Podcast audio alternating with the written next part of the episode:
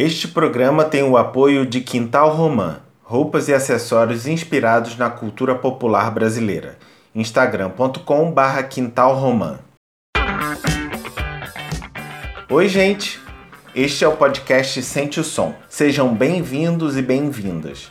Para quem está chegando agora, eu sou Felipe Gomes e a cada episódio eu recebo um convidado para gente falar de música de maneira afetiva. Conversando sobre o que mexe com cada um, a gente vai se conhecendo, trocando figurinha, descobre artistas novos e revisita paixões antigas. Os artistas mencionados por mim e pelos convidados estão numa playlist no Spotify.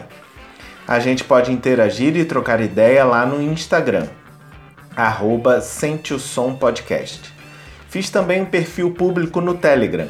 Quem quiser mandar um áudio ou uma mensagem, só procurar t.me barra Sente Som Podcast. Tem link para playlist, para o Telegram e tudo mais relacionado ao programa na bio da página no Instagram. Se você gostar do programa, assina o feed, aperta o botão seguir e ajude a espalhar para quem ama falar de música. No episódio de hoje, experimento um novo formato. Vou fazer uma entrevista longa e para essa entrevista recebo Vitor Bruno, músico e professor de física, criador do grupo Barracão, direto do bairro São Bento, em Caxias. O ponto de partida para nossa conversa é a atuação do Bruno como idealizador e professor do grupo Barracão, uma escola de música e estúdio de Caxias em atividade desde o fim de 2017 o barracão serviu como equação para resolver uma questão central na vida do Bruninho: como conciliar a vida de músico e professor de física? Sendo músico, professor de física e professor de música, ora. Nossa conversa seguiu para vários caminhos, falamos das barreiras visíveis e invisíveis da cidade do Rio de Janeiro, candomblé, pedagogia griot, sabedoria ancestral, John Coltrane e outras ondas. Espero que gostem. Vamos ouvir.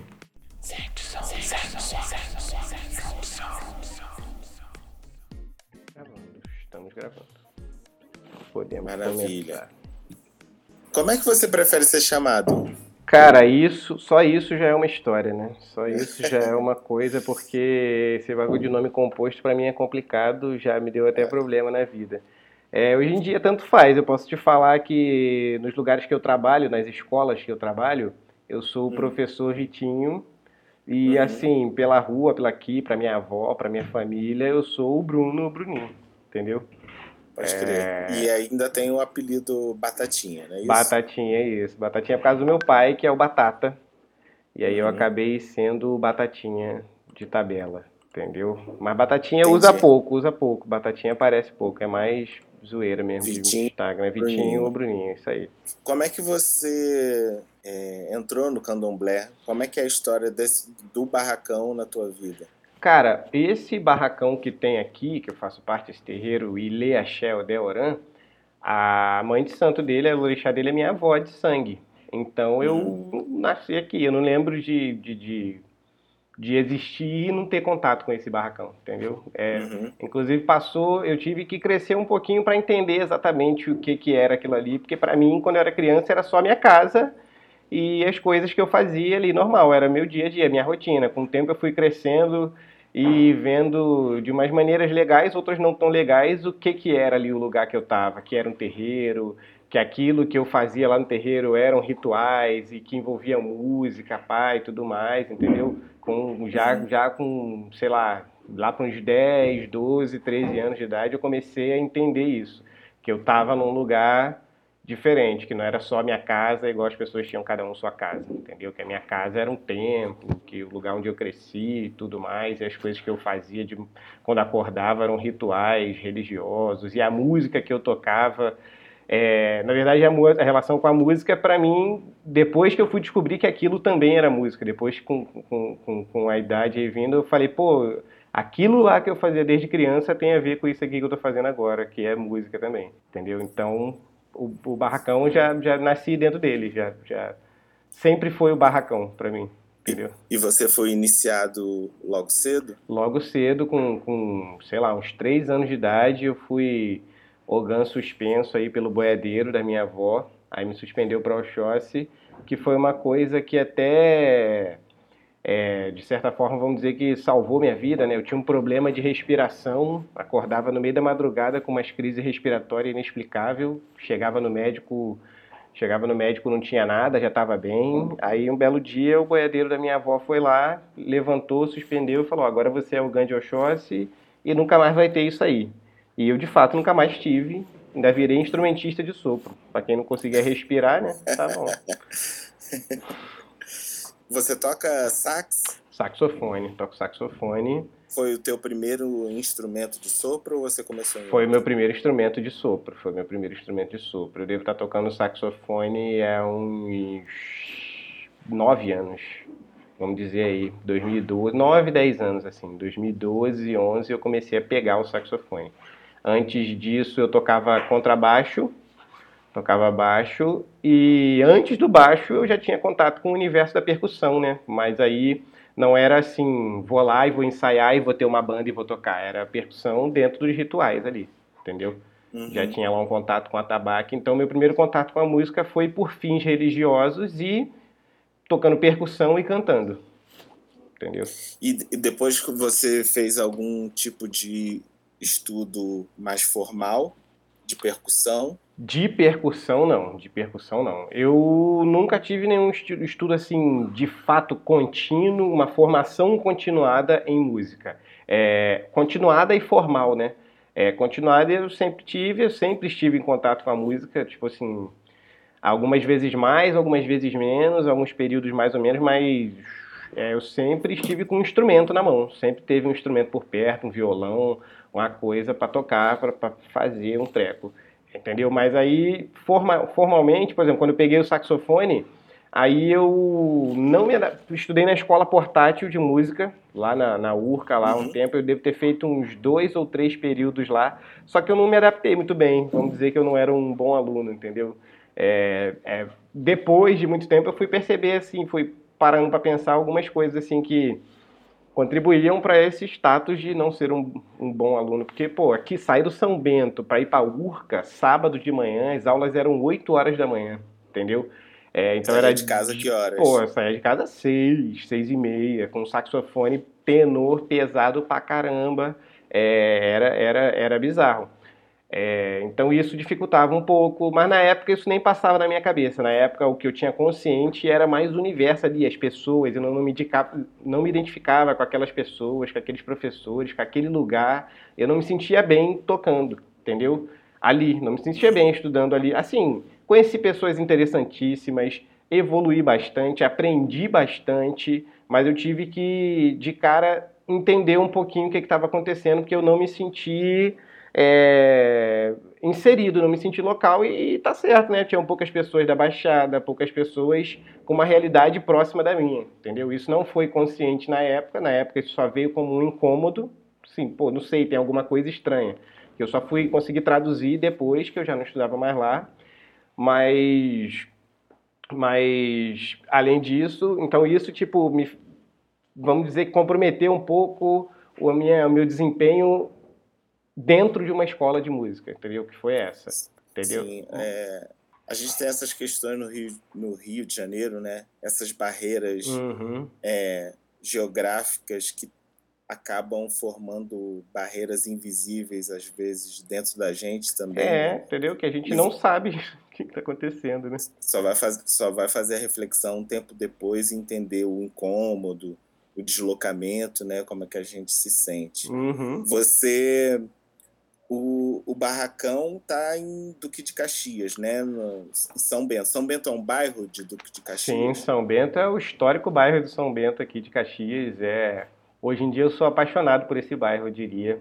Eu aprendi com a galera do museu. O, o São Bento é um bairro que tem um, um museu vivo institucionalizado, o Museu Vivo do São Bento. É, e aí eu, depois de eu fazer contato com essas pessoas daqui, com os diretores do museu, que são pessoas maravilhosas, eu percebi que eles são apaixonados pelo São Bento. Eu fui muito bem recebido por eles e toda essa coisa do barracão, deles verem o barracão, o projeto que é, conheceram uma pessoa como eu e falar assim, cara, isso tudo está dentro do São Bento.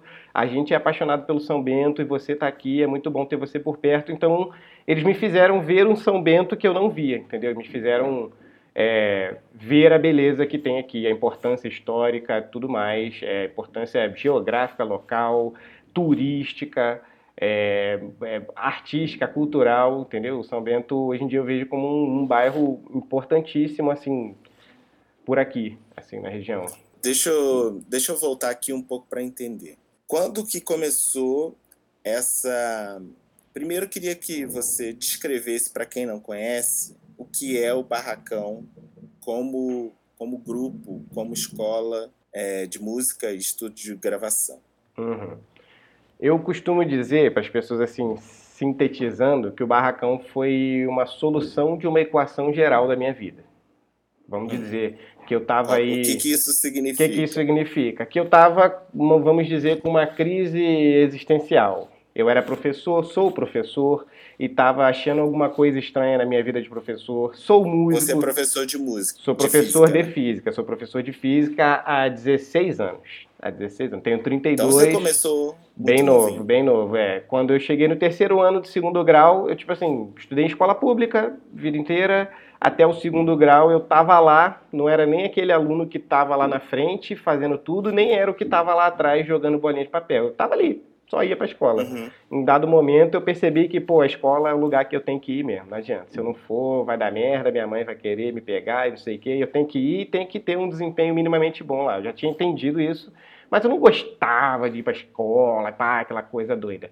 Até que o um momento eu cheguei no terceiro ano, segundo grau, aí veio uns parentes aí, tipo, ó terceiro ano, pré-vestibular, tem que fazer isso e aquilo, faculdade, não sei o que, não sei o que, não sei o que. É, e aí eu fui, abracei essa ideia e entrei num pré-vestibular e comecei a estudar igual um maluco, comecei, vi que eu não sabia nada, é, e comecei a estudar muito, muito mesmo, assim, praticamente 24 horas por dia. E no final desse ano eu fui lá, fiz as provas, fui aprovado e essa galera desse curso me chamou para dar aula lá. Entendeu? Tipo assim, para dar monitoria, né? Ó, a gente precisa de um monitor, alguém aqui para tirar uma dúvida ou outra. Aí você fica aqui. Eu falei, fico, e já comecei a ganhar um dinheiro com isso. E nessa eu fui indo, fui indo, fui indo e estou em sala de aula até hoje. No meio disso, o que era no começo ensinar as pessoas a passar numa prova, que era isso, professor de pré-vestibular. Ó, a Sim. prova é assim, a questão é assim, uma, o, né? o macete é esse e é assim que se passa. No começo e durante muito tempo foi isso junto a uma renda financeira, né? Pô, eu era. A condição financeira da gente era bem ruim aqui, entendeu? Uhum. É, e aí eu percebi isso, falei, pô, tem uma brecha aqui para eu começar a ganhar um dinheiro e fui nessa. E durante um tempo, vamos dizer que dos 16 até os 21, 22, é, era isso: ganhar dinheiro e ensinar os outros a passar na prova. Só que aí começaram a me jogar em turmas de ensino médio, primeiro ano, nono ano, segundo ano, aí eu tive contato com o real poder da educação, assim. Eu me vi ali, assim, passei a perceber que aquelas crianças, vamos assim dizer, elas estavam ali ouvindo de fato o que eu tinha para dizer, que eles gostavam muito de mim, que eles me ouviam mais do que ouviam os próprios pais, mais do que eu ouvia o diretor, mais do que eu ouvia o avó, o tio mais velho, eles me ouviam, entendeu? Eles me viam de cabelo grande e no meio do ano tinha já uns três ou quatro cabelo grande. Então comecei a, a pensar assim na responsabilidade que eu estava tendo. Eu falei assim, pô, eu não posso meter o louco porque essas crianças vão ver essa parada e elas me, sei lá, acabam reproduzindo certas coisas que eu faço. E aí eu comecei a tive esse contato, comecei a enxergar a educação e aí foi outro outro momento, outra outra paixão, outra coisa que eu descobri. Eu me descobri como educador, professor mesmo, que foi uma coisa maravilhosa na minha vida, maravilhosa na minha vida mesmo, assim, ter virado professor é, e desse jeito. É... Essa é a tua profissão e meio que um chamado, assim. Sim, né? com certeza, é isso aí, isso aí. Isso aí. É, eu tenho muito orgulho e muito prazer de ser professor, entendeu? E aí acontece que no meio do caminho eu sempre tive contato com música, paralelo a isso eu sempre tive contato com música.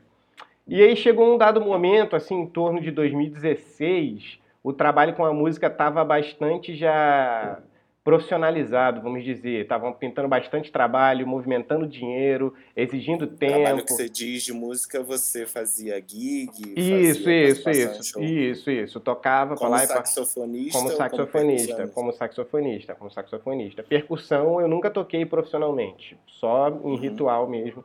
Só aqui no barracão mesmo. Já toquei baixo e saxofone. Assim, tem uma banda, quero chamar o Vitor Bruno. É baixo ou uhum. saxofone. É baixo ou saxofone. Agora.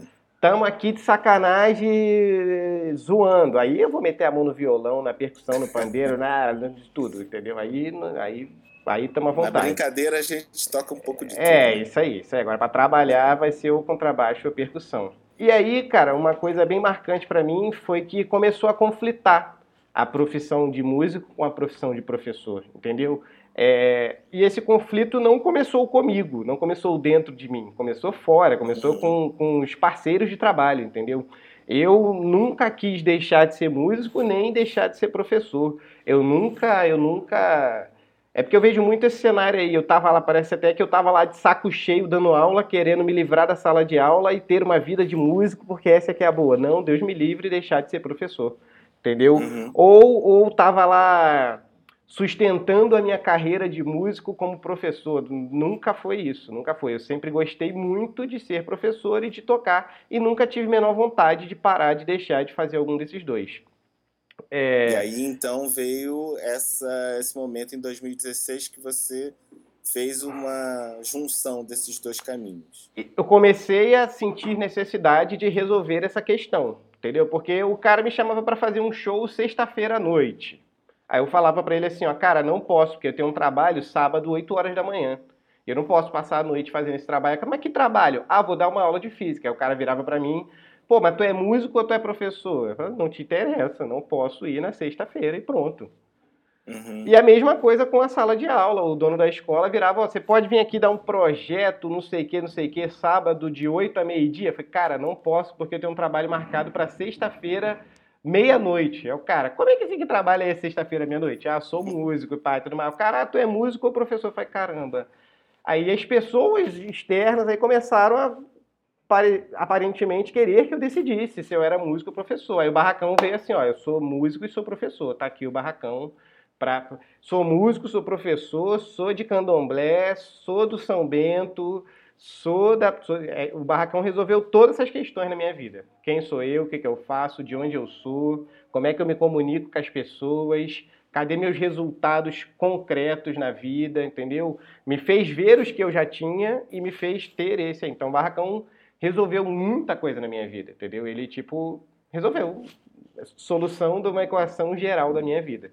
Ele respondeu minha E na prática, como foi isso? Na como prática. Uma turma específica? Sim, na prática, vamos lá. Durante o ano de 2017, eu vim aqui e falei com a minha avó: Vó, eu vou vir para cá, vou voltar a morar aqui, porque eu já não morava mais aqui, eu morava no Estácio, lá no Rio, essa uhum. época.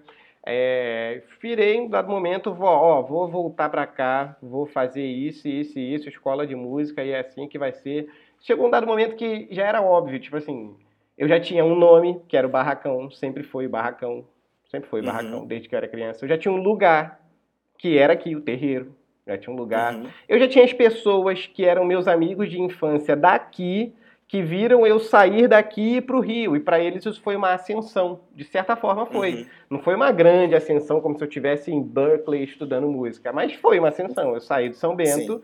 e fui morar no, no, centro do Rio para trabalhar com música, porque todos os trabalhos estavam lá. E isso me fez sentir um pouco de uma coisa tipo assim. Comecei a ver deles que eu, um olhar para mim de que eu era um visitante, que eu não era mais daqui. Entendeu? Que eu Sim. saí daqui, eu era de lá e eu trabalhava com música lá. E eu falei, pô, isso também é um problema também. Eu não quero que as pessoas que eu cresci me vejam como se eu fosse um de fora que, que deu certo e foi embora. Entendeu? E me ver como distante, como se eles não conseguissem fazer isso. Entendeu? É, e aí, então eu já tinha as pessoas, que eram essas pessoas que queriam fazer alguma coisa relacionado à música comigo. Já tinha essa, essa intenção clara. Tem aqui perto aqui tem um coletivo chamado Coletivo Fala, que são todos meus amigos e eram, eram eles que organizavam os eventos aqui na região. E eu vinha nos eventos deles e quando eu chegava nos eventos estava tocando a música da, da banda que eu tocava. Entendeu? Uhum. É, e aí rolava assim, olha lá o Bruninho, é o cara que toca, é o da galera, é o, da, é o daí que toca. E eu, tipo assim, isso me deu uma vontade de botar eles para tocar também. E aí, em 2017, eu mandei chamar todo mundo. Chamei os que eu conhecia, ó, falei com um, falei com outro. Ó, lembra aquela história de fazer alguma coisa com música comigo e tal, tal, tal? Pode chamar a galera e vem todo mundo que vai rolar. Vai ser. Aí o primeiro encontro foi dia 3 de dezembro de 2017. Foi um domingo. É, eu lembro que nesse domingo eu só cheguei para falar para eles o que eu queria fazer. Só cheguei para falar para eles. E nesse dia já teve música. A minha intenção nem era tocar. Eu já achei, ó, galera, a gente quer fazer isso a partir do domingo que vem, a gente vai. Galera, não, vamos tocar agora. Então isso já me deu uma animada legal, entendeu? E aí a gente foi e eu cheguei com uma proposta bem estruturada. O que aconteceu ao longo do tempo não foi bem essa proposta, mas eu cheguei com uma proposta estruturada. Eu falei, ó, galera, eu tenho as músicas prontas. Ah, eu tinha isso também, as músicas prontas. É, eu tenho e as músicas eram autorais? Minhas, ou... é, eu que tinha feito, ah. eu que tinha feito. No processo, eu tinha as músicas prontas, cheguei aqui com eles, ó, galera, eu tenho essas músicas que eu fiz, mostrei para eles, é, e ó, as músicas são assim, assim, assim. A intenção é fazer vocês aprenderem a tocar tocando essas músicas e para daqui a um tempo a gente gravar elas e circular com elas. Eu na época eu estava tocando na rua. Eu entrava no metrô e saía tocando, na porta do metrô e tocava, e trocava, tocava mesmo. E eu propus a eles que eles também fizessem isso, aprendessem a tocar, tocando as músicas que eu fiz, que a gente gravasse e que depois de gravar eles fossem para a rua em duplas, em trios, sozinhos, tocando essa música e comercializando, circulando esse disco. Eu e esse formato eu vivi isso. Eu tinha um grupo chamado Tri, que a gente, quando eu fui morar no Estácio, era isso que a gente fazia. A gente saía de casa todo dia, ia para horário de pico, Largo da Carioca, e era isso. Ficava lá tocando, tocando, tocando e vendendo CD a 20 reais.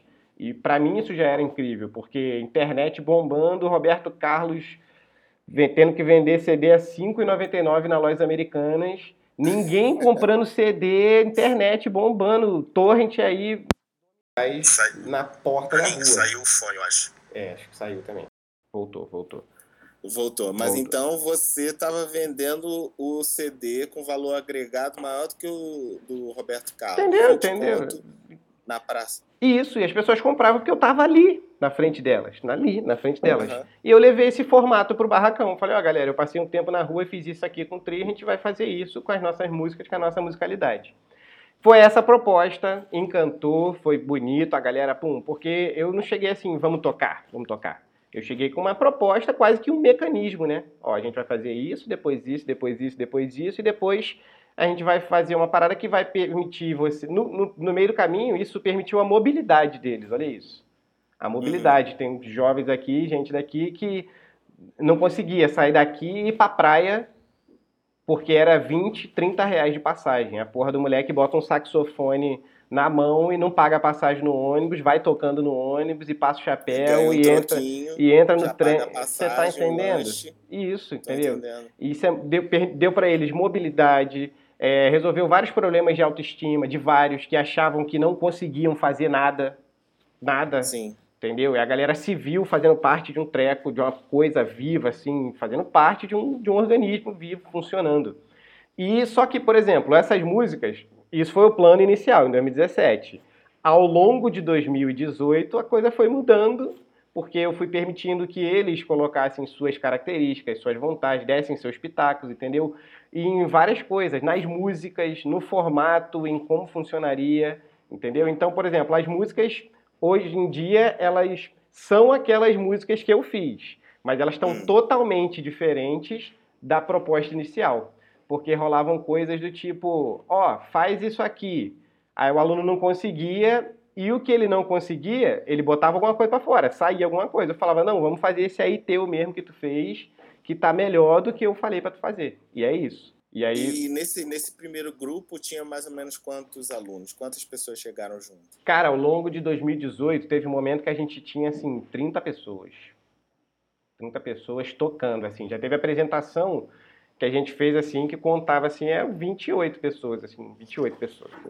E tem tem um grupo de idade, quer dizer, tem uma faixa etária ou é completamente aberto? Completamente aberto. A pessoa mais nova tinha na época, em 2018, agora 2019, 2021, ela tinha 14 anos, a menina mais nova, a Yasmin, uhum. que é uma EQED aqui do terreiro, pai tocava atabaque, inclusive o processo dela foi muito lindo, porque ela cresceu dentro de um terreiro vendo o atabaque e não podia tocar, porque era EQED. Aí aqui, dentro do barracão, ela meteu a mão no atabaque e a bicha é uma percussionista incrível, é uma coisa linda. A mais nova era, é ela, 14 anos, agora está com 17, fez 17 semana passada. E o mais velho era o Gabriel, tocava baixo, 55 anos. 55 anos. Aí não é muito interessante mesmo. Muito, isso era uma coisa bem bonita da gente. As pessoas olhavam assim, viam uma criança na frente, um coroa lá atrás, era uma doideira. Mas aí a grande maioria estava ali, ó, entre os 20 e 25, vamos dizer. A grande maioria estava ali, vamos dizer, de 18 a 25, entendeu? E, e nesse início, quais instrumentos eram ensinados? Cara, é, vamos lá aconteceu uma mágica que as pessoas começaram a ganhar instrumentos, entendeu? Cheguei primeiro encontro, aí vem aqui, tipo assim, você quer tocar o quê? Ah, mas o que que tem? Falei, não, o que que você gostaria de tocar, assim, na tua vida, que tu vê no YouTube, sei lá, sei lá. Aí vinha outra, ah, eu quero tocar instrumento de sopro. Aí eu botava eles no cantinho, ó, vem pra cá. A parte do sopro que vocês vão tocar vai ser assim, mas você não tem o sopro ainda, né? Faz com a boca. Aí eu botava eles para cantar os trecos com a boca, dividido como naipe de sopro, assim. E acontece que semana que vem voltava o aluno assim, aí meu vizinho me deu esse trompete aqui, ó. Aí voltava o outro, cara, meu vizinho do nada apareceu lá com o saxofone e perguntou se eu queria. Aí veio o outro e comprou e não sei o quê. Então, tinha instrumento de sopro, tinha instrumento de percussão, tinha instrumento de corda e a gente cantava. Instrumento de percussão, aí tinha um naipe de alfaia e surdo, um naipe de grave, assim.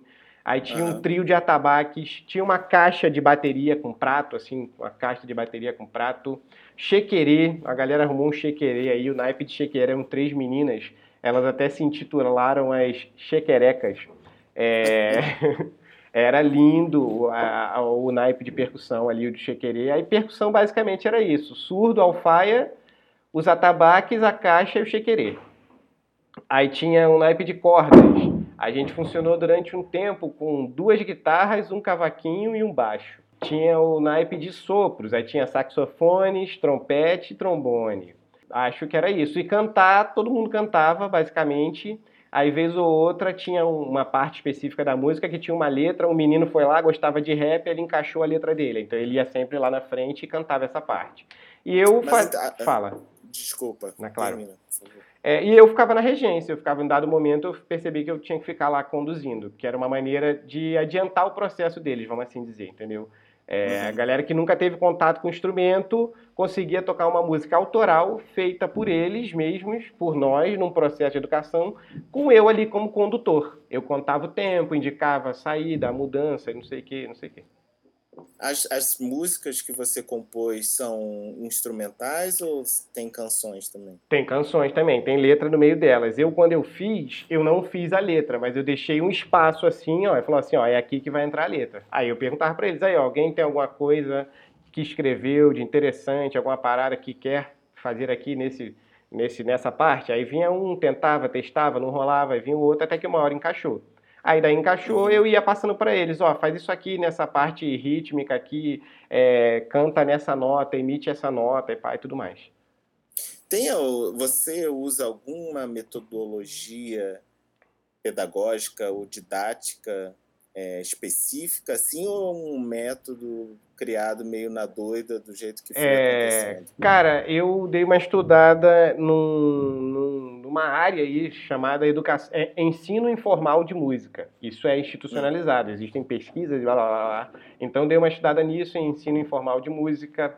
É, eu, por exemplo eu, por eu ser quem eu sou, eu falei bastante de som para eles, de som mesmo, do que é o som, o que é a música, é uma uhum. frequência, e coloquei eles para experienciar isso com o corpo. E disso saiu o meu TCC, entendeu? Que chama o TCC em física, que chama o ativador de ouvidos. Eu, eu basicamente eu dou uma, uma explanação teórica para eles sobre o que é o som, sobre o que é o som. Sim. É um fenômeno físico, assim, assim, assim, assim, assim depois eu coloco eles para fazer uns experimentos corporais, de sentir a vibração sonora. Tem uma fotografia no Instagram que representa bem aquilo, que tá todo mundo deitado assim no chão, no meio do terreiro, uhum. no meio do terreiro, todo mundo deitado no chão, e tá eu em pé com uma caixa de baixo grandona, que eu coloquei o alto-falante virado para baixo, e eu ficava emitindo a nota ali no contrabaixo, que era justamente para vibrar tudo e eles entenderem que era só é, estar na mesma frequência, emitir o mesmo som, é, para eles ativarem o ouvido deles. O que é ativar o ouvido deles? É Você sabe o que você está ouvindo quando você ouve uma nota e emite ela. Aí é a prova real que você sabe o que, você está ouvindo. Vai tocar uma nota ali, bada, eu vou emitir ela. Se você não faz isso, eu vou. Então disse, eu cunhei esse termo, que eu disse que o seu ouvido está desativado. Você, você ouve uma nota e não consegue reconhecer e emitir. Aí eu fiz um processo para ensinar eles a fazer isso. Falei para eles o que é o som, com um pouco de experiência corporal, e rapidamente todo mundo já começou a fazer isso entendeu? Então, então o, o, o aluno entende que as notas são frequências e ele fica mais propenso a atingir as notas certas conta disso? É mais é, ou menos por aí? Então, aí eu diria que isso tem muito de pedagogia griot, né, que chama, porque tá usando o corpo para entender uma coisa. Entendeu? Tá usando Sim. o corpo, o corpo, entendeu? Entender com a cabeça, explicar é secundário. A parada é uma breve explicação, é um breve entendimento sobre o que é o som, é mais para encantar eles e mostrar para eles que isso é bonito. E a parte que, que eu acho que vira a chave mesmo é a parte do corpo. Tem um experimento muito interessante que eu boto eles para fazer que é simples afinar um baixo. Eu pego o baixo e deixo a tarraxa na mão deles assim e vai até eles afinar. E aí eu vou falando, ó, tem batimento, tá em ressonância, não vai, e eles percebem, eles entendem com o corpo, entendeu? É, e isso, é, usar o corpo como prática pedagógica, oralidade como prática, poucas coisas foram escritas, a maioria foi falada. Então, corpo e oralidade são pedagogia que, mesmo sem saber, hoje em dia eu já sei, já li isso, mas na época eu não sabia, não tinha isso consciente, é, são pedagogia griot. Eu fiz isso porque foi assim que eu aprendi as coisas dentro do terreiro, com o corpo. Sim. Entendeu? É, é eu, eu estudo percussão, né? Comecei em oficina de samba reggae, depois entrei no maracatu. Antes da pandemia, o maracatu era o que eu mais estudava, né? E tem muito essa prática de você entender com o corpo e com o ouvido antes de tentar fazer qualquer tipo de racionalização. É isso. E, e é muito incrível e bonito quando você joga e deixa o corpo aprender a coisa. E depois que o corpo aprende, você não esquece, né? É, e fica muito mais você fácil. Pode até ficar enferrujado, mas. Fica muito mais fácil de mas racionalizar. Fica, fica, muito mais fácil de racionalizar, de de fato entender com a mente. Porque eu não sei, deve, é, essa cultura aí de ensino-aprendizado europeia é, em algum dado momento separou né, o ensino, a mente do corpo e isso não deveria ser assim, né? Não precisaria ser assim, uhum. entendeu? É como se aprender com o corpo não fosse entender. E é entender, né? E é entender. Uhum. Só que é, sei lá, começando por outra via, ou por outra via não, é a mesma coisa, o seu corpo e a sua cabeça, entendeu? E, e, é isso, com o corpo você não esquece. As pessoas falam assim, chegavam gente aí, tipo, ah, mas eu não tenho ritmo assim, cara, se você não tivesse ritmo, você não ia conseguir andar na rua com um passo regular, uhum. assim, ó, um passo atrás do outro. Tu ia andar, ia parar, ia tropeçar, ia não sei o que. Isso é não ter ritmo. Se você não tivesse ritmo, você ia respirar assim, ó, teu coração e teu pulmão e teu diafragma não iam expandir e contrair junto. Isso é não ter ritmo. Se não tivesse ritmo, você não ia conseguir ficar falando assim, ó, uma palavra atrás da outra e pá e tudo mais. Entendeu? Então, não tem como não ter ritmo tem como ter ritmo. Se eu colocar um Sim. aparelho daquele de coração, lá vai dizer lá 90 BPM. Entendeu? E, e, também não tem como não aprender. Se você quiser, você aprende. Né? Entendeu? Né? Você pode ser um pouco desengonçado. E, mas... no, e no começo, e tipo assim, aí tem uma parada assim, porque em um dado momento, o Barracão teve um, as pessoas começaram a entender o que eu estava falando como assim, ah, a música é muito fácil e qualquer um pode ser músico. Não é bem isso, não é bem isso. Uhum. É muito simples de achar a musicalidade dentro de você. É muito simples de verdade, muito fácil. Não tem pré-requisitos para você descobrir que você já tem ritmo, para você ativar o teu ouvido, você reconhecer um som. Isso aí realmente de fato. Agora, ser músico profissional exige tempo, dedicação, estudo, como você sabe, estudando nas tuas oficinas aí, entendeu? Mas esse primeiro contato, esse despertar musical, ele de fato, ele é muito fácil de de colocar ele para fora nas pessoas, porque ele já está latente em todo mundo. Eu, eu diria que o ser humano é um ser sonoro, entendeu? Ele, ele não tem como. Você já viu alguém falar que eu não gosto de música? Eu não gosto de música. Eu já vi gente que não liga para música que ouve, é, que não consegue ouvir música enquanto lê um texto. Agora, eu não gosto de música, eu nunca vi isso na vida. Nunca vi isso na vida, Sim. entendeu? É, eu também não. Acho que as pessoas têm maneiras diferentes de se relacionar com música, mas não gostar é muito difícil. Não é? Não é? Existem... É porque música é mágico, né? Tem uma... Justamente que ela, ela não toca só no nosso, no nosso racional, né? Ela vai buscar uma... Ela atinge muitas vezes uma outra coisa que não o nosso racional. Sim. E por isso que, assim, é, isso é uma das, das minhas piras aqui, aqui no podcast, é procurar, na conversa com as pessoas, é, entender onde que a música bate nelas, né? Uhum. Em qual sentimento, em qual parte sensível, no que, que ela mexe com você. Uhum. E, e, queria saber isso de você, assim, na tua memória afetiva, hoje em dia? Onde é que bate? O que, que você é, sente? Cara, é, eu diria que eu estou imerso na música. Assim, a música, para mim, ela, primeiramente, ela foi um elemento religioso. Depois eu vi ela como um elemento artístico e depois como um elemento científico. Então a música para mim é tudo isso aí, entendeu? O primeiro contato que eu tive com a música foi religioso, então minha primeira interpretação da música foi sobre religião, sobre foi, é, ritualmente falando. É, hoje em dia eu penso que é, eu tenho, tô lendo esse livro aqui, ó, é famosíssimo. O som e José Miguel Wisnik, o, o som, som, e o sentido. sentido. O som e o sentido. Se você vê legal, cara, é, o som, o som em diversas culturas, ele foi um deus, um deus. Tem aí a galera aí é, diz que Shiva criou o universo a partir do som e pai e tudo mais. E em várias diversas culturas o som é uma entidade divina. De fato, ele é o mais. Assim, o mais... O tambor por, por o candomblé é uma é, uma, o... é um instrumento de conexão. Isso, se você pensar, é, todas as religiões, todas as religiões usam a música, o som, a música para se conectar com o outro lado. Basicamente todas, até assim, budismo, que não tem tanto assim de religioso, é mais filosofia que usa, que a intenção não é religar com o outro lado, é conectar com o interior. Também usa o som para fazer isso. Basicamente todas as religiões, 90, se não todas, que eu não conheço todas, mas 99% delas é, deram essa utilidade para a música, para o som.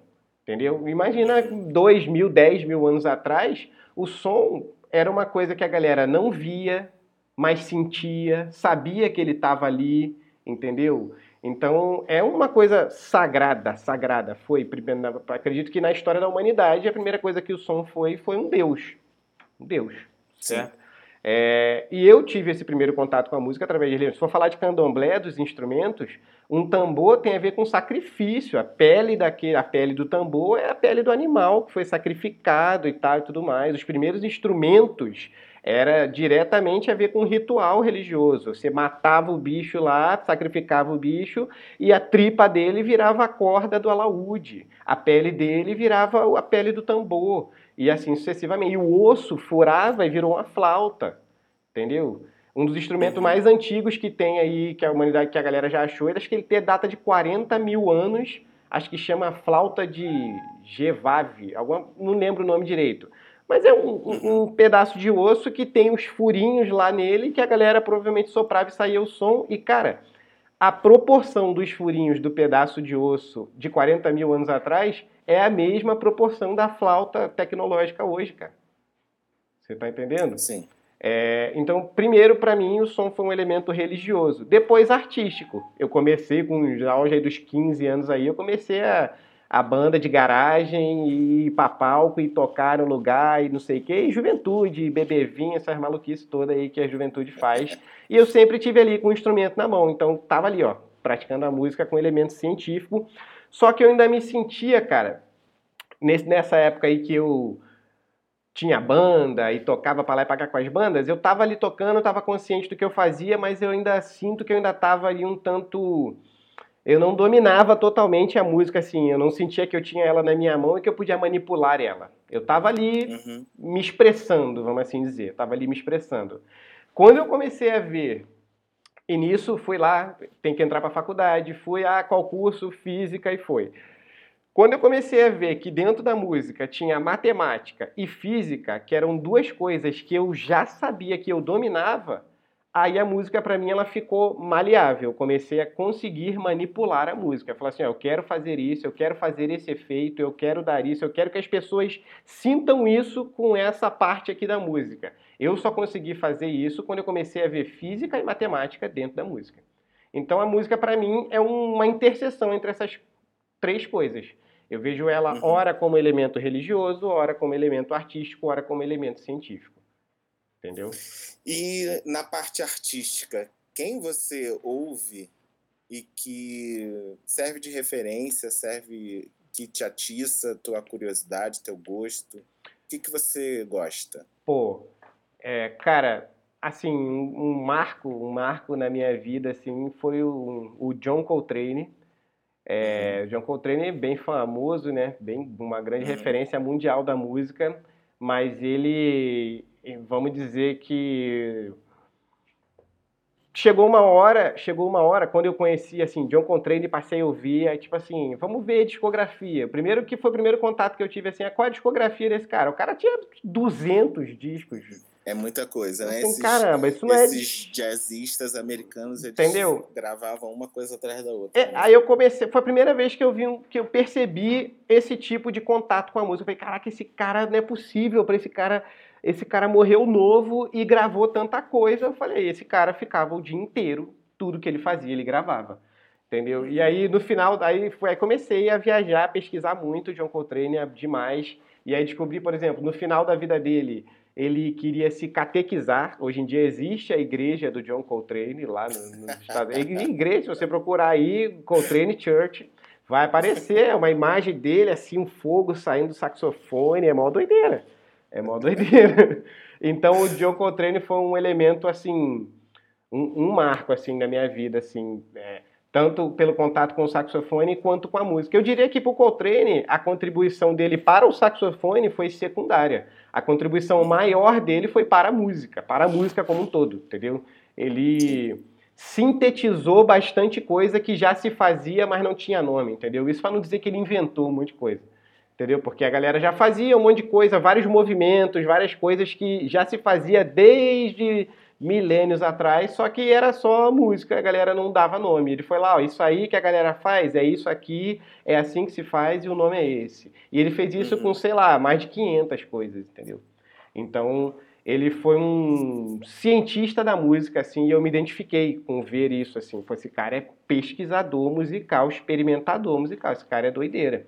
É religioso musical, então, tipo é, e fora o peso que ele já vem, né? Mesmo quem não sabe nada disso do Coltrane, já ouve assim, John Coltrane já tipo assim, ó, esse cara aí é uma doideira da música, entendeu? E, e ele já uhum. veio assim com esse nome, já veio com esse peso para mim, mesmo sem eu saber de nada dele. Para mim, mas para mim esse nome todo era um cara bom de música, um músico legal, entendeu? Para mim ele me fez ver que a música não era só aquilo ali, estar em cima de um palco tocando e pai e tudo mais, entendeu? Ele me fez conectar a minha a música com um fim religioso, científico, ele contribuiu muito para eu ver a música assim hoje, entendeu? Pode crer. É, Tem mais alguém? A minha avó, a minha avó, a minha avó, mãe Gilda de Odé, é, minha avó e a Lorixá aqui do terreiro, com certeza a maior herança que eu tenho de vida, de vida, é dela, é dela. De música, de tudo, é, de conexão, de, de, de, pensar o mundo, entendeu? A, a persona que, que me inspirou, aí inspira até hoje, assim, principal tiradora de dúvidas, assim, vó, caraca, isso aqui, isso aqui, não sei o que, que eu faço, e é, vai lá e ela dá o jeito dela e resolve. Ó, no auge da faculdade de física, no auge, assim, comecei a cursar física, tava lá, cientistão, aí me deparei com esses conflitos dentro da minha cabeça. Pô, é, e aí agora? E, e, e, o religioso versus científico? É, e eu fui pro lado da ciência. Eu cheguei para minha avó e falei assim, vó, essas paradas aí, nada disso existe. Isso é tudo doideira tua, dos teus ancestrais, e essa parada, ó, tá tudo aqui nesse meia dúzia de livro que eu li. Aí ela riu, deu um tapinha nas minhas costas e falou assim, ó, cara, relaxa, que isso aqui tudo é teu e tu vai dar o teu jeito de entrar aqui e fazer isso aqui do teu jeito. Não tem como. E não foi o que aconteceu, cara. Não foi o que aconteceu exatamente, entendeu? Eu cheguei para ela e falei, vó, isso não existe, isso é maluquice. Ela, calma aí, cara, isso aqui não existe, isso aqui é teu, como é que não existe? Entendeu? E fica, relaxa que você vai achar teu caminho, tua brecha, uhum. Para entender dentro da sua visão de mundo que isso aqui é sim, é sim. Você não vai precisar dizer que os físicos nem que os macumbeiros estão errados. Entendeu? E foi o que eu fiz. E ela nem me falou desse jeito, ela falou do jeito misterioso lá dela lá. Relaxa que tu vai dar teu jeito de dominar tudo. Tem muito mistério ainda, né? Entendeu? É bizarro, ela é uma pessoa muito mística, entendeu? Aí isso. E eu herdei muito disso. Herdei muito disso. Sim. Dela. É, enfim, tem muita coisa que a ciência, que a racionalidade não explica, né? Tá no invisível, tá no, no mistério. E às vezes só sendo muito cientista para entender que você não vai ter a resposta de tudo, né? Não é, isso aí, isso aí. Entendeu? Que, que, que não precisa da resposta de tudo, né? Nem, Sim. nem tudo na vida carece de explicação. E vem cá, qual a sua cantiga preferida? Tem uma? De terreiro ou a canção? De assim? terreiro. De Cara, terreiro atualmente, eu acredito que, tipo assim, eu, eu imagino que a maioria dos músicos, assim, não tenha uma música na vida. Não tenha uma música, hum. porque é muita parada, é muitas fases, entendeu? Eu não posso dizer que a música que regeu o meu ano de 2006 é a mesma de hoje, entendeu? Não tem como, eu Sim. não sou mais a mesma pessoa. Aquela música, é, o significado que ela tem para mim hoje é histórico. Eu entendo que ela foi muito importante para mim naquela época e que Entendeu? E, então vou te falar do que atualmente, da, da canção de hoje. É uma canção para Ogum, uma cantiga para Ogum, que foi regravada aí pela Jussara Marçal, pelo Kiko Dinucci, que é São Jorge, o nome da música é São Jorge. Guerreiro é no lombo do meu cavalo, bala vem, mas eu não caio. Essa música, eu, há uns um mês, alguma coisa assim atrás, é, eu, ó, vou falar, hein? Eu estava indo, sei lá, vamos dizer que eu vou à terapia e aí durante a terapia foi detectado assim que eu racionalizo demais as coisas e sentimentalizo de menos.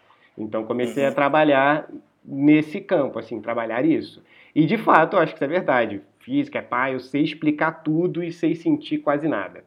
E aí começamos a trabalhar nesse intuito e isso tem mudado. Eu tenho ficado um tanto percebido a sensibilidade das coisas e pai e tudo mais. E um dia eu estava no ônibus com fone no ouvido, esse fone aqui mesmo, tocou essa música que eu já tinha ouvido várias vezes, nunca tinha dado atenção para a letra, nem sabia que era uma música para algum. É, e essa música bateu no meu ouvido e eu danei a chorar dentro do ônibus, assim. Mas danei a chorar, assim, da Central até Caxias e caramba, aí desci do ônibus, aí parou, pá. Isso foi tipo num sábado. Aí uhum. passou, eu falei, pô, que coisa estranha. Na segunda de manhã eu fui botar a música de novo e eu passei a manhã inteira chorando com a porra da música. Entendeu? E aí essa música, é, e pra mim, na minha cabeça, era lá o Ogum dando, achando a melhor via por onde eu ouviria ele. Eu imagino que o Ogum tava tentando falar comigo assim há muito tempo e eu não tava ouvindo, ó, ah, é, por aqui você vai ouvir com essa música você vai me ouvir. E é uma música que tem muito a ver com o momento que eu tô. Por exemplo, é, tem uma frase na música que diz: Com um sorriso derrubou uma tropa inteira, entendeu? Uhum. É, me fez ver que essas guerras, para mim, é, guerra, batalhas, batalhas, é, Pô, pra mim é difícil ter uma conversa agressiva com alguém, entendeu? Uma conversa tipo uhum. assim, ah, uma pessoa foi um risco, um pouco risco, isso pra mim já é difícil. E, e, e, eu tendo a esconder as coisas com um sorriso, entendeu? E vem a música e diz que com um sorriso derrubou uma tropa inteira. É... E vários, vários trechos dessa música que foram caindo como uma luva, assim. para mim foi uma música que chegou, assim, para me disse bem sobre o momento que eu estava, me explicou bastante, me fez ver que as respostas não, ou às vezes elas não têm, ou às vezes elas virão de lugares que você não espera, entendeu? Às Sim. vezes a resposta que você está buscando nem necessita da resposta, ou às vezes você está buscando no lugar errado. Essa, essa música me deu várias respostas que vieram de um lugar que eu não imaginaria que via, entendeu? É, e, e, hoje eu percebo que é óbvio, né? Claro que a maioria das minhas respostas estarão em músicas. Quantas respostas eu não posso achar em músicas por aí? Entendeu? É, então essa música foi uma música é uma, é uma música que, que, que, atualmente ela tá bem assim bem pre, preenchida assim eu tô bastante preenchido dessa música entendeu legal Bruninho pode falar como é que estão as atividades do barracão aí nessa durante eu, essa pandemia eu tô aqui agora ó. esse é o barracão estamos em obras estamos em obras entendeu é, uhum. estamos em obras e aí aproveitamos a pandemia e essa pausa meio que obrigatória para deixar ele aqui mais bonitinho. Precisávamos fazer isso, pintou a grana, pintou o tempo, pintou tudo, então agora a gente está em obras. Mas aí vamos lá. É, a gente não pode fazer o que a gente estava fazendo, por razões óbvias, uhum. não pode, até porque o grupo é grande, então, tipo, é, é, o grupo é grande e os recursos locais são escassos, então eu não posso juntar 30 pessoas dentro do São Bento para fazer uma live Entendeu? Não posso, Sim. não posso, não posso. Por vários motivos. Se daqui uma semana, 15 dias, um desses ficar doente e, sei lá, Deus me livre morrer, eu não sei o que, que vai ser da minha vida. Não sei o que vai ser da minha uhum. vida. Tipo assim, eu vou entrar em desespero, vou entrar em colapso eu, interior. Se eu fizer uma paz, mesmo que não seja por causa exatamente daqui, mas como é que eu vou medir isso? Como é que eu vou saber se foi por causa de mim ou não? Então, aquele grupo, aquele que foi a principal, principal atividade do Barracão ao longo de todos esses tempos foi esse grupo, que eu juntei lá em 2018. Uhum. Lá em 2017, o que, que a gente fez? Resumindo a história desse grupo. Começamos, dezembro de 2017 foi só para se conhecer, né? Ao longo de 2018 18, foi um ano intenso de estudos, todo domingo eu estava aqui com eles e ó, a gente estudando, estudando, e isso deu vida a essa apresentação, uma apresentação autoral de cerca de uma hora é, que isso virou um produto musical. A gente circulou com ele em 2019. Circulou, Sim. a gente foi, tocou em um monte de lugar e papapá. E nessa época era tudo e isso era tudo que o Barracão fazia. Esse era Mas os alunos. Vocês circularam, desculpa. Pode falar. Vocês circularam com convite, editais, como é que era? Tudo, tudo. Convite, edital, conta própria. A gente ocupava espaço público, porque a gente pegava, juntava aqui todo mundo e ia para a feira do Lavradio tocar sem falar nada Sim. com ninguém, sem ninguém chamar, sem pedir permissão, sem nada. Ia lá, pum. Aí de lá as pessoas viam a gente tocando, e isso também é uma coisa que eu aprendi na época que eu tocava na rua. Eu sabia que a Feira do Lavradio era uma ótima vitrine. Então, ó, vamos juntar uhum. todo mundo, vamos para a Feira do Lavradio. De lá as pessoas chamaram a gente, ó, vamos tocar ali, vamos não sei na onde, vamos não sei o quê. A gente, ó, é tanto. E a gente percebeu que isso movimentava dinheiro, entendeu? Começamos uhum. a movimentar dinheiro. Com esse dinheiro fizemos a obra aqui entendeu? Uhum. Com esse dinheiro fizemos a obra aqui. Então, basicamente, a gente era independente para ir tocar em qualquer lugar que queria. A gente tinha uma, uma autonomia até elétrica, tinha um esqueminha de Sim. bateria de carro, inversor, papum, que dava para ligar um amplificador em qualquer lugar. Então, a gente não precisava pedir uma tomada a ninguém, entendeu? Sim. Então, a gente tinha essa certa dependência. E ir para esses lugares dessa maneira independente geram outros trabalhos. As pessoas viam a gente, pô, queria chamar vocês Aí a gente tocou no Ronk Rio em 2019. A gente tocou aqui no Gomé, aqui em Caxias. A gente tocou no Faim. A gente tocou. Pô, a gente tocou em vários lugares, cara. A gente tocou, circulamos bastante, foi bastante interessante. Entendeu? Sim. E em 2020 a gente estava pronto para gravar essa apresentação. Gravar. Era uma apresentação de uma hora, mais ou menos. É, a gente ia gravar, registrar isso. Era uma apresentação de uma hora, com tudo, tudo nosso, do uhum. começo ao fim. Era bem bonito, cara. Era emocionante, assim. Era, era, de fato, era aquilo que as pessoas viam na rua e ficavam maravilhadas. Assim, as pessoas choravam, Sim. as pessoas queriam levar a gente para casa, queriam, falavam que ia levar a gente para o mundo inteiro e não sei o quê. E, e, era, era brilhante mesmo, era assim, muito Tem bonito. algum tem cara, algum registro cara, disso? tem registro. Eu vi que tem uma apresentação no mar, né? Bom, essa foi a tem... última. Essa foi a última vez que a gente se juntou e tocou, foi essa aí. Uhum. E, mas ela ela tá registrada em pequenos clipes, né? isso, né? Ou ela, você tem ela inteira? Não, não temos. Quem quiser procurar alguma apresentação de vocês, acha no YouTube? Cara, aí você vai procurar barracão.grupo no Instagram, no Facebook, no YouTube. Se quiser mandar um e-mail, é barracão.grupo.gmail. É tudo barracão.grupo. Aí, a gente não tem ainda um, um produto digitalizado oficial. Porque quando a gente ia fazer isso, já estava tudo certo, com as pessoas do áudio, do vídeo, da produção, já estava tudo certo, paralisou tudo e foi tudo isso aí que todo mundo já sabe, entendeu? Ai, ai. Entendeu? Aí, o que, que a gente vai fazer? O que, que a gente vai fazer? A gente vai é, tá acabando essa obra e a gente vai gravar por naipes. A gente vai gravar por uhum. Vou chamar aqui o povo da percussão, dos atabaques, os três atabaques. Aí vamos juntar aqui os três atabaques e vamos passar as músicas todas só os três e vamos gravar assim, separado. É, há um tempo atrás eu conheci uma pessoa chamada, um amigo daqui, um local daqui chamado Raul. E o Raul já grava, Raul Dias. Ele já uhum. grava, é a pessoa que vai gravar a gente, entendeu? E o Raul precisava de um espaço, ele gravava as pessoas na casa dele, o trabalho dele é de muita qualidade, ele já deve ter gravado mais de 100 pessoas aí por aí.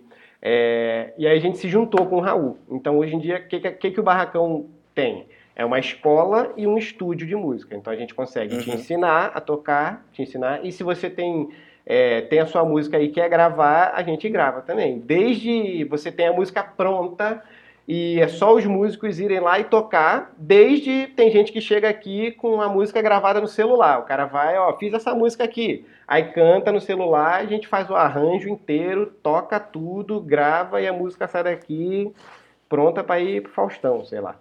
Então, é, já com a banda de vocês, então. Então, gravam... é, é, é. A maioria das coisas eu e Raul já dá conta. Então, se tem percussão para tocar, eu vou lá e gravo. Se tem corda para tocar, o Raul grava. Se tem sopro para tocar, eu gravo. Te tecla para tocar, eu vou lá e gravo.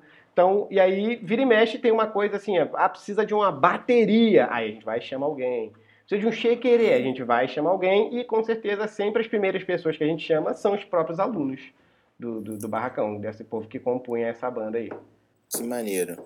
Como é que eu tenho sempre uma curiosidade de hum. perguntar como é, como é que são, como é que se dão essas disputas de barracões de candomblé no território.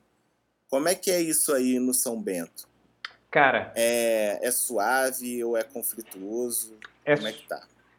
O que chega até a gente é suave, eu acredito que por causa da pessoa que a minha avó é, entendeu? Da uhum. personalidade dela e de como ela do, do, do, ser político que ela é, vamos assim dizer. Então aqui é suave, é suave, a gente não tem conflito com outro barracão, nem de candomblé, nem de umbanda. É, muito pelo contrário, a gente está no movimento de buscar se conectar a eles e ampliar aqui as Mas ideias. A minha, a minha dúvida maior é com, com as igrejas ah, evangélicas. Aqui também não rola isso. Aqui na redondeza, entendi, entendi. Na redondeza, Sim, tem, tem esses movimentos aí que a gente vê a galera quebrar um terreiro ou outro e pai e tudo mais. Mas esse movimento de ataque a terreiro não tem. Muito pelo contrário, aqui na rua, em frente uhum. tem uma igreja evangélica que o pastor é um cara muito legal, o pastor Fábio, uhum. é uma pessoa muito interessante. Ao lado tem uma, uma, uma, igreja católica, aqui também o padre é um senhorzinho muito maneiro. Então aqui na rua, aqui, exatamente aqui na rua, é, as entidades religiosas que tem aqui se dão muito bem e eu fico muito feliz por isso. E acredito que no bairro também, no bairro também. Por aqui, assim, São Bento, eu não vi é, degradação de terreiro, não. Cara, no, no, Instagram de vocês tem umas colagens muito bonitas. Ah, Quem é que faz? É o Lucas, aluno da gente. Toca tabaco uhum. com a gente. Lucas é arroba curumi.bxd, né? É o uhum. Lucas, um garoto brilhante, brilhante. Ele chegou até a gente através de uma oficina, a gente anunciou, a gente tinha uma oficina de imersão que a gente fazia aqui, chamada uhum. Woodstock. É, uhum. Woodstock escrito brasileirado mesmo, U-D-I-F, Aí a gente fazia uma oficina que a gente, a gente acho que fez umas quatro ou cinco ao longo de 2018, é, que era formato imersão. Chegava todo mundo aqui, tipo, quinta-feira à noite e ficava quinta, sexta, sábado e domingo e aí eu trazia pessoas, músicos, para interagir com eles. Aí nessa eu trouxe uma mulher chamada Alba Lírio, que é do Instituto uhum. Vox Mundi, um trabalho de yoga da voz, que basicamente o que a Alba Lírio fez, ela veio aqui e fez a oficina dela, e a oficina dela é, hoje em dia, é a abertura da nossa apresentação, entendeu? Ela uhum. deixou um legado interessantíssimo. É, veio um percussionista também, Jorge Amorim, percussionista mundialmente aí conhecido, brasileiro, de Petrópolis, ele. É, aí veio também, aí veio Glaucus Links, é, que deu uma oficina chamada Chakra Jazz aqui pra gente, também muito interessante. Então, ao longo de 2018, a gente fazia essa parada, esse Woodstock. E sempre no domingo a gente se apresentava entendeu? Aqui uhum. do lado, aqui do lado mesmo. Então isso foi bastante, bastante enriquecedor pro, pro processo, então, os resultados e aí, disso. numa dessas chegou o Lucas. Numa dessas chegou o Lucas, numa chegou e ficou. E o Lucas chegou, eu lembro que a gente deu um instrumento todo quebrado para ele, que era o que tinha, e ele ficou lá amarradão com o instrumento quebrado e ficou, foi ficando, foi ficando. E nessa depois ele estava no atabaque e é um, um garoto bem presente aqui, bem presente, bem presente. E aí tá agora trabalhando com isso, com audiovisual, colagens e pai e tudo mais. É um, uma pessoa muito interessante. Que massa. Escuta, Bruninho, queria te agradecer muito pelo tempo, pela essa conversa longa, disponibilidade. É muito legal te conhecer, conhecer um pouquinho mais do trabalho que vocês fazem por aí. E queria perguntar se você quer deixar recados finais para nossa audiência.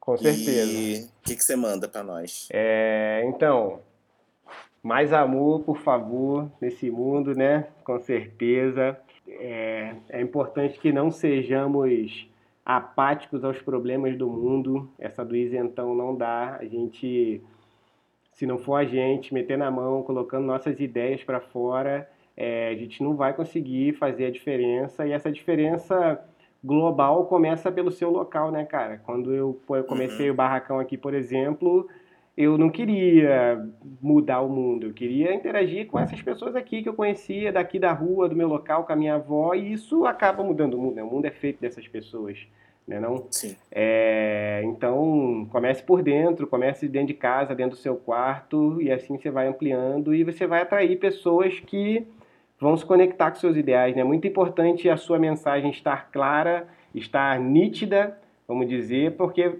quem vê ela de cara vai saber se vai se aproximar ou vai se afastar. Né? Então, tenho pensado bastante nisso. Nossos objetivos, nossos ideais têm que estar nítidos na nossa testa, assim, porque quem chega perto vê e já fica ou sai fora, entendeu? É, e parte desses ideais o Barracão tem construído, pensado nesses ideais e se planejando para colocar eles para frente, nítidos, na nossa, no nosso muro, na nossa cara, na nossa testa, na nossa página, é, uhum. para difundir nossas ideias. É, eu entendo que um projeto como o Barracão tem muitos projetos semelhantes por aí e ainda bem. É, e o Barracão usa a música como ferramenta e tem vários outros que usam outro instrumento, outro instrumento como ferramenta, mas que no fim das contas a proposta acaba sendo bastante comum, né? Que é, é melhorar um pouco as coisas, né, cara? O, o, tá difícil, tá difícil aí, tudo aí, entendeu? Então a gente tem que se manter de mão dada, né, cara?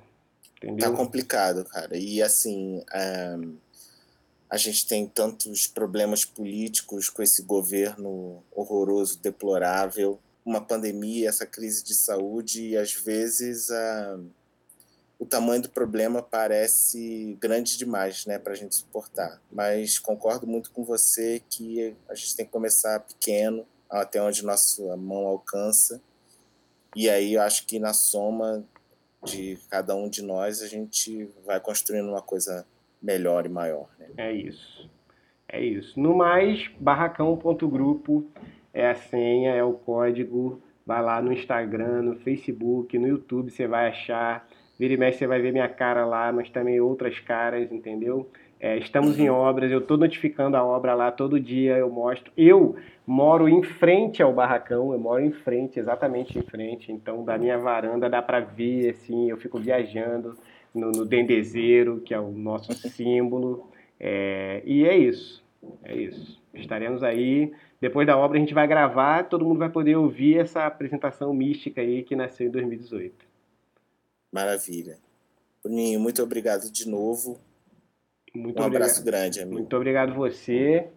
É, sucesso pra gente. Vamos se falar mais para além dessa conversa. Valeu? Valeu. Abraço. Obrigadão, Bruninho. Obrigado um você. abraço. Tchau.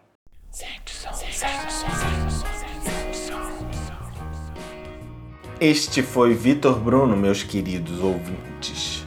O que, que vocês acharam do novo formato? Comenta lá no post do episódio no Instagram ou manda mensagem. Seria muito importante receber a sua opinião. Galera, quem quiser mandar mensagem e interagir, pode ir lá no Instagram, arroba Sente o Som Podcast. Na bio do Instagram tem link para playlist e tudo mais. Se você gostou do programa, assina o feed para receber os novos episódios e compartilha com os amigos. É isso, minha gente. Se não foi isso, é quase isso. Até o próximo episódio. Beijo!